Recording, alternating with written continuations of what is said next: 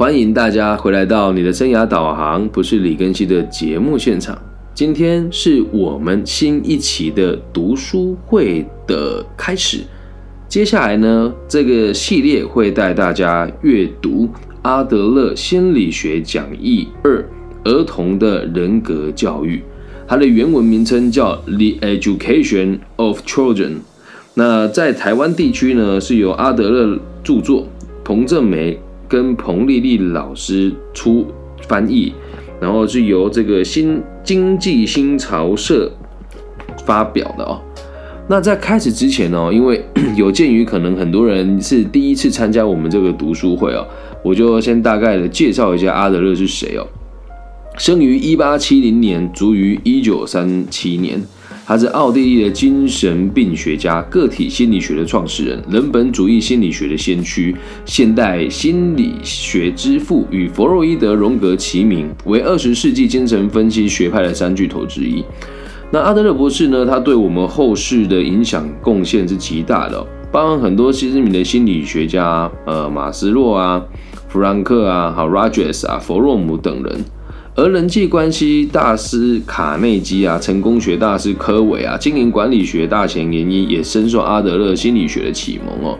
那卡内基更曾赞誉阿德勒是毕生研究人类及其潜力的最伟大的心理学家。那阿德勒博士的几个重要的著作有《阿德勒的心理学讲义》《阿德勒的心理学讲义二》《儿童的人格教育》《自卑与超越》以及认这个认识人性哦。那我们目前唯一一本还没有带的是阿德勒的心理学讲义啊。那为什么会先选读这个儿童人格教育呢？原因是因为很多人想听我讲这一本书。那或许我们顺序会再倒置一下吧。因为老实讲哦，他这样子的排序，我个人认为个体心理学最经典的名著是《自卑与超越》了哈。那不管我们今天呢，就会从这个阿德勒。心理学讲义二：儿童的人格教育开始讲起。那我必须得说，呃，我非常感谢自己在这个年纪接触到了个体心理学，并且用真实的生命经验来阅读跟落实我看到的个体心理学。也由衷的感谢这一本书，让我的女儿跟我沟通没有什么太大的困难。也由衷的感谢这门学问，让我在跟我女儿沟通的时候，能够了解自己用什么心态来看待她，更能够找到自己做教育的初衷。因为从个体心理学角度出发，孩子跟下一代才是我们人类进步的方向跟可能性。那也希望，如果你还没有小朋友的话，先从这本书开始读起哦。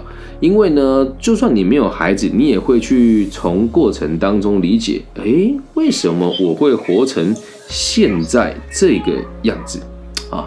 所以我们就开始今天的读书会的内容喽。那我们就不去带大家阅读前面的这个序啊，因为推荐序里面，我认为有很多人其实并没有那么了解阿德勒博士本人的看法。啊，比如说这里就有人提到说，这个他说影响孩子这一生的命运，不是不是他的天赋，而是他的人格。然后它里面写说，阿德勒说，孩子从出生起就不断的追求发展，追求伟大、完善和优越的希望愿景，在追求的过程，在追求的过程当中，因为他的目标和思考互动的结果而形成的生活风格。那我觉得这样子讲其实都蛮片面的了哦。那我也希望可以带大家慢慢来去咀嚼，从头到尾的看过。因为最遗憾的事情是我个人认为，在台湾台湾地区哦，目前了解个体心理学的人其实不多啊。那当然大家都会觉得自己是理解的。那我们讲说文无第一，武无第二，当然不是要跟别人做争辩，而是我会用我自己的生命来落实这一门学问。因为很多人会看过了很多学派，然后东补一点，西补一点。那我的做法是呢，就真的把个体心理学的所有的核心理念哦，当做我个人的行事风格的准则。好，那我们就开始这个导读今天的内容喽。我们今天采用的这个内内文哦，是来自第一讲的引言当中的前三页，记住只是前三页哦，因为好书都值得大家慢慢咀嚼。从心理学的角度来说。教育问题，教育的问题对成人而言，可以归结为一种自我认识和理性的自我发展的问题。来，这句话就很绕口喽。自我认识和理性的自我发展。那什么叫自我认识呢？我是什么样子的人？那什么叫理性的自我发展呢？只要是发展，很有可能都是不理性的。那对于儿童来讲也是一样，但是成人跟儿童之间的差异在于什么呢？孩子们他还没有成年，所以给他指导就会相当重要。您说老师，难道成人就不需要指导吗？听清楚了，年纪越大越难教。那我们今天这本书讲的呢，是儿童的人格教育，因此孩子是更容易被我们影响的。成人当然也需要教育，只不过孩子如果在六岁的时候可以把他把他的人格捏造成一个比较愿意承担错误，然后这个愿意分享的话，那成人了之后要矫正就不需要那么的辛苦。如果我们愿意的话。我们完全可以放任小朋友按照他们自己的意愿去成长，那会变成什么样子啊？人呢不受教育，基本上跟禽兽就没有什么不一样。所以，如果你给他两万年的时间，在适当环境下发展，让他不停的碰壁、被欺负，然后被骗哦，然后被人家这个欺瞒、被人家攻击啊。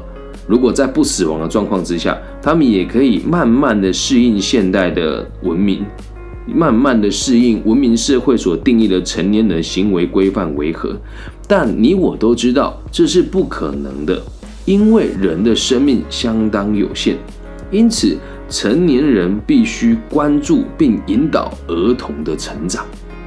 那第一段哦就讲出来了，每我们每个人的人格啊都是被引导出来的。那就算你不引导他，你心里面没有教育的这个认知的话，你也会在不知不觉当中展现出教学的感受。讲一个真实的例子哦，我有一个社会人朋友，在台湾号称这个道上的兄弟朋友，他都会吃槟榔。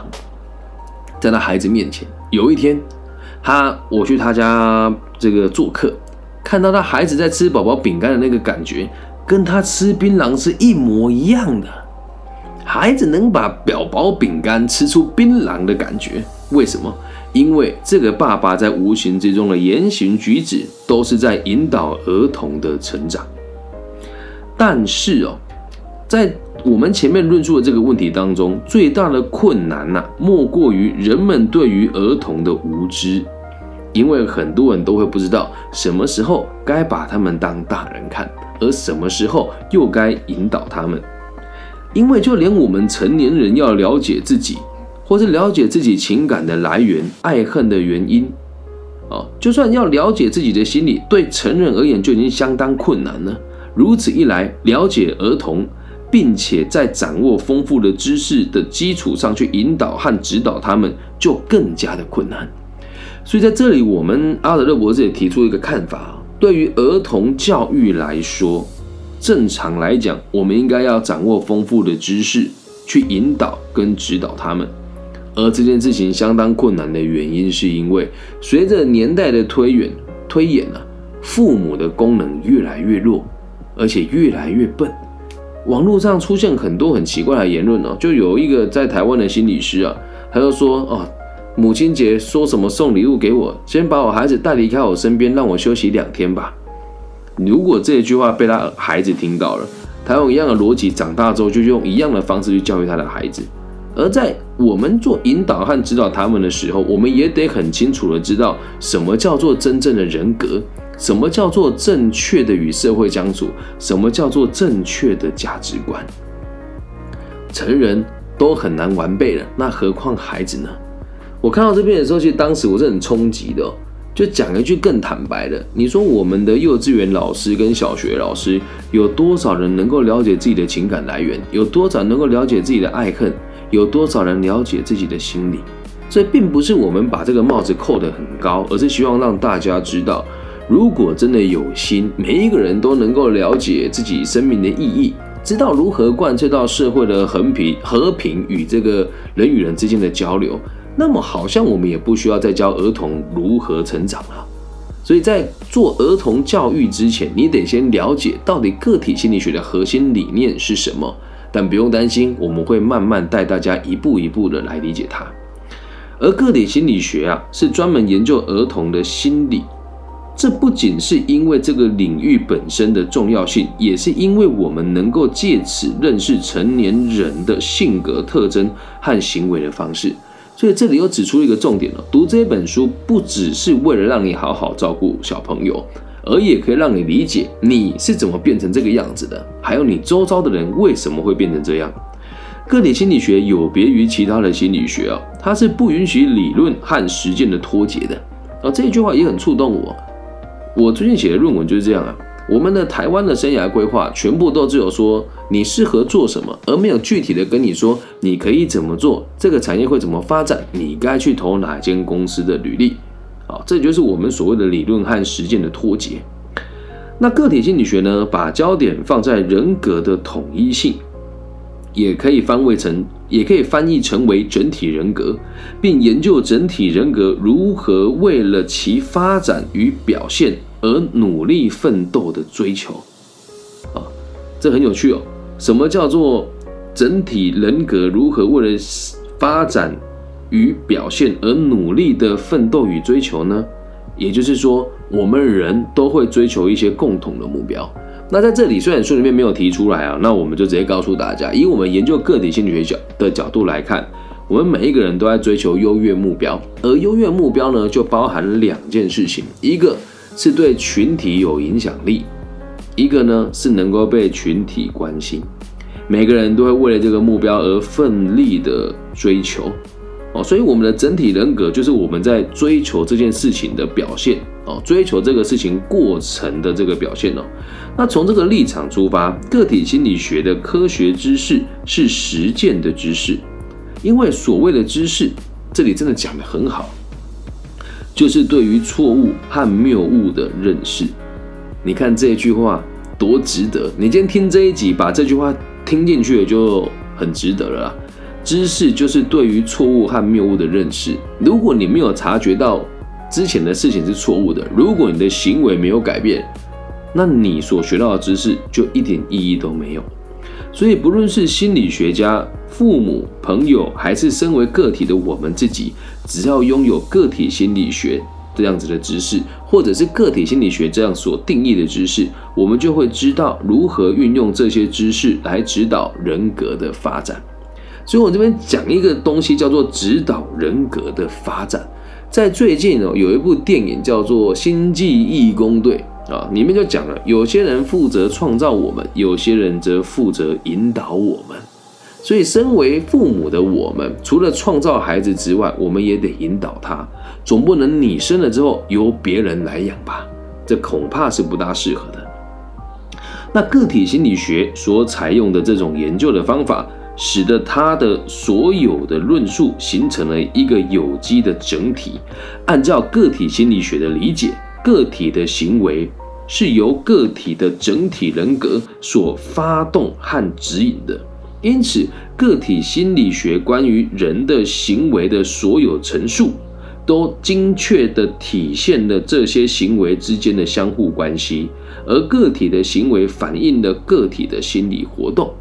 所以在我们的第一章里面哦，即将对个体心理学的观点做。一个整体性的论述，以后的各个章节呢，我们会更深入地探讨本章所提出的各种问题啊。所以这里我跟大家解释一下，他在他这个意思就是，我们的这个人格是由我们一连串的行为所表现出来的。那我们每个行为之中都有交互的关系，所以我们看那个孩子的时候，看到他哭闹，你不能说他不懂事，而是要了解他的前因与后果。那当一个孩子哭闹，正常来讲，只要没有经过驯化的孩子，就跟猫啊、狗啊是一样的，用愤怒的情绪，或者用这个呃这个情绪的勒索来表达，让人家知道你需要帮助。所有的孩子都一样，想喝奶的时候，他不会跟你讲你你你你你你不会，他一定会先用哭的，而久了之后才会知道哦，他喝的这东西叫做奶，那他可能发音还不是很正确，就会这样奶奶。这样懂吧？而他慢慢的就能够，我们去引导他们，跟他讲，啊，你不用哭啊，你只要说奶奶，我就听得懂了。他在很小的时候可能不会发这个音，当他随着他越来越成熟，他就能够知道他如何用不会造成别人困扰的方式来表达自己的立场。这样能够理解吗？那他哭闹也是其中一个行为的完整性。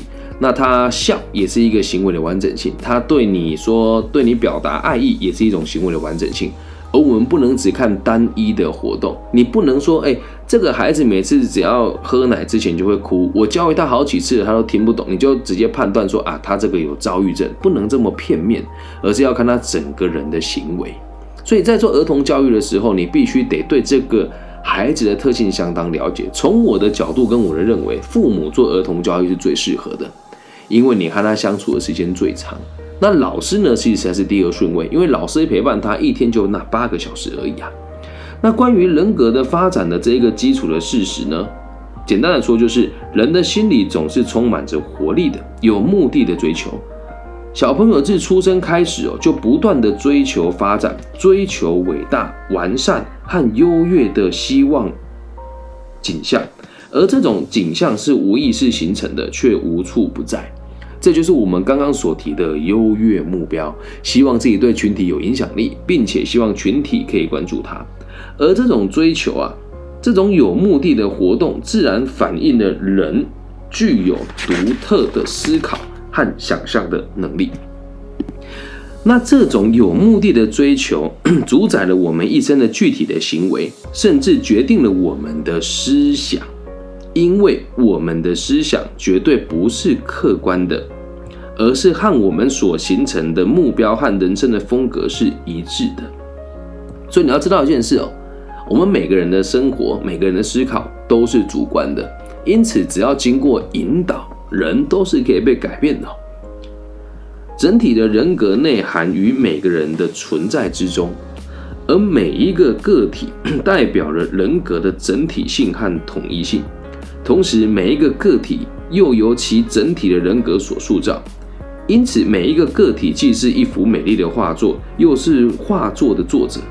个体是他自己人格的作画者，不过他既不是完美的作家，也不会对自己的灵魂和肉体具有完全的认识，因为每一个个体都是一个极其犯错和不完美的存在。看讲的多好啊！如果你能够了解自己的人生的目标是什么，那你就不容易犯错。然后我们自己奉持《金刚经》跟奉持个体心理学，都会知道，人活在社会上，如果要有价值跟能够赚到更好的这个物质生活，就一定要解决社会的问题。那我们都愿意奉献给这个社会，希望我们的存在可以给这个社会更多安定的可能性，用正确的方式取得优越的目标，那我们就很难犯错了。所以在考察人格的建构的时候，需要注意的是，人格的整体及其独特的人生目标和风格，并不是建立在客观的事实，而是建立在客体对于生活事实的主观看法基础上。个体对客观事实的观念和看法，绝对不是事实本身。因此，人类虽然生活在同样的事实世界之中，却以不同的方式来塑造自己。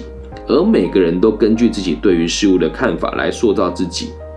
那有些人他的有些看法哦，是心理上是健康的、正确的；有些是不健康的、扭曲的、错误的。所以，我们永远都要考虑到个体在成长的过程中会出现的心理问题和障碍，特别是考虑到童年早期的时候所造成的心理障碍和问题，因为这些心理障碍和问题会影响他后来人生的轨迹。这里举一个简单的例子哦，一个五十二岁的女人呢，她总是没完没了的去批评跟这个谩骂比她年长的女性。对此哦，这个女性就回想到，她小时候由于她的一个姐姐得到了所有人的关注，她就有一种屈辱感和无价值感。如果这里可以运用个体心理学的纵向。观察的方法来讨论这一案例，那我们就可以知道，从这个女人的童年和她现在的生活中的状况，发现同样的心理机制，同样的心理动力。她总是担心别人看不起她。当她注意到别人更讨人喜欢，处于更有利的地位的时候，她心中就会产生怨恨。就算是这个样子哦，我们对于这个女人的一生或她整体的人生哦，其实是一无所知的。但我们几乎可以根据刚刚已知的两个事实哦，就是他的童年跟他的现在，来填补他对于来来了解填补来来了解我们对他的这个空白的地方哦，就是还未知的地方啦。而在这方面，心理学家就像小说作者一样，这又讲到一个重点了。我们今天的题目叫做儿童教育的重要性哦。我们不能期待每个人都是心理学家，但我们得先知道，如果我们有意愿成为去帮助别人，并且用正确的方式来教育别人的人的话，你就可以自己说自己某种程度上也算是心理学家吧。所以，心理学家啊，还有教育者，就像小说的作者一样，一个顶尖的教育者啊，运用一个人的这个确定的行为。还有他过去的生活风格，或者是他一直以来会对某一些事情产生的行为模式，就可以来了解这个人大概的生活是什么样子，以确保人物的整体人格不会被破坏。啊，什么意思呢？我们会做任何的事情来满足我们自己对自己的设定啊。而一个优秀的心理学家，甚至能够预测某一些人在特定环境之下的行为。就像在这个书里面的例子，我们如果是一个优秀的心理学家，就会知道以后他只要看到比他优秀的人，他就会谩骂他，所以他很难在团队之中跟他跟比他更强的人合作，而这个时候就会描绘出这个个案的生命主线所附带的人格特征。那在这边呢，我们要再解释两个词哦。今天的内文大概到这个地方就结束了。我知道有点艰深，但我们会这么细细的去品尝它的原因，就是因为这样子的学问本来就应该细细的去品尝它，因为里面的翻译有很多内容哦，并不是看一次就看得懂。那我们就要跟大家做个中整了。生活风格跟生活属性是什么意思呢？生活风格是我们看到事情以后会做出来的反应啊。那至于生活风格是这个更明确的定义呢，在最后的在后面几个章节我们会加进来。哦，生活风格指的是自己在面对压力跟目标的时候，你会如何去应对它，用什么方法来评价自己，跟评价你目前和目标所在有多远的距离的一个作为的过程。那生命主线呢，指的就是我们可以透过你的生活风格来猜你接下来人生会怎么发展。那今天的主题叫儿童教育的重要。你要知道一件事情啊，人生哦常常是这个样子，一步错你就万步错了。倒也不是要给家长或者是儿童教育者多大的压力，而是要让你知道，每个孩子的第一个价值观都是身为父母或是身为有意愿去教育孩子的教育工作者的这一群人。而为什么说它重要呢？一个。不要说不要说地区啊，全世界都一样。如果你要人类的文明进步，就得让下一代比这一代更加的优秀。那这一代的人呢？老实讲，人类一直在犯同样的错误：战争、谩骂、对立、污染。如果能够让下一代的孩子了解啊，我们人类是为了能够手牵手一起进步，让物种得以延续，并且和世界取得平衡，以致利益一切众生，普及到全宇宙的这种概念。那相信世界会变得很美好，一定会有人说这个想法太过于乌托邦了。但我就得告诉你啊，如果你不希望世界和平，不希望这个世界有更良善的发展，那你为什么要读心理学呢？你为什么要去了解儿童的教育呢？或许有人会说，我学会了这个之后，我就可以去赚到钱。但要最后提醒大家，儿童教育的重要性在于什么地方呢？在于它是一个民族的延续的关键点。然后再来，最后提醒大家，我们做这一集的节目绝对不是为了盈利，因为也没有地方让我盈利。当然，你要捐钱给我，我是乐意的，因为每天看这些文章、写文稿、找资料都得花时间嘛。那如果我们的出发点是为了赚钱，我们就会把它变成是这个收费的课程。那记住，任何同行老师都一样。我像我知道最近有很多人会听我的节目，甚至在演讲里面抄袭我的内容，我都是支持的，而且我也不会追究，因为我本来在台湾就没有版权。啊，那希望大家知道，用我的节目去赚钱这是好事，因为以个体心理学角度出发，你解决的问题越大，赚到的钱也就越多。那如果每个新生代的人都有这种想法，那商场上就再也不会有恶性的竞争了。啊，这是我个人认为儿童教育的重要。我们无法改变当代人有多污浊、有多贪婪、有多自私，但我们可以把希望寄在下一代。让下一代掌权的人，让下一代有能力的人，可以把更多的爱与欢乐传送出去。也希望我们的下一代的下一代可以过得比我们下一代还要更快乐。这不就是我们生而为人为何要精进自己的最终目标吗？以上就是这一集全部的内容喽，希望大家能喜欢。那毕竟呢，这个节目的内容比较深哦，所以我们会步调做得慢一些些，也期待大家可以试着用这样子的方式来阅读这一本书，来了解一门学问。感谢大家今天的收听，如果你也喜欢的话，请帮我分享、按赞加订阅。那当然，想要小额捐款也是可以的，私讯我那怎么找我呢？在网络上搜寻我的名字，我叫李更新，木子李，甲乙丙丁戊己更新的更，王羲之的羲。那如果是大陆地区的朋友呢，可以在网易云的频道下面留言。假设你害羞的话，可以加我的微信，我的微信是 b 五幺五二零零幺。希望透过我们的节目，可以让这个世界有更多安定的可能性。也期待大家透过跟我们一起阅读，能够找到自己的人生目标以及方向。我爱你们，感谢大家的收听，大家晚安，拜拜。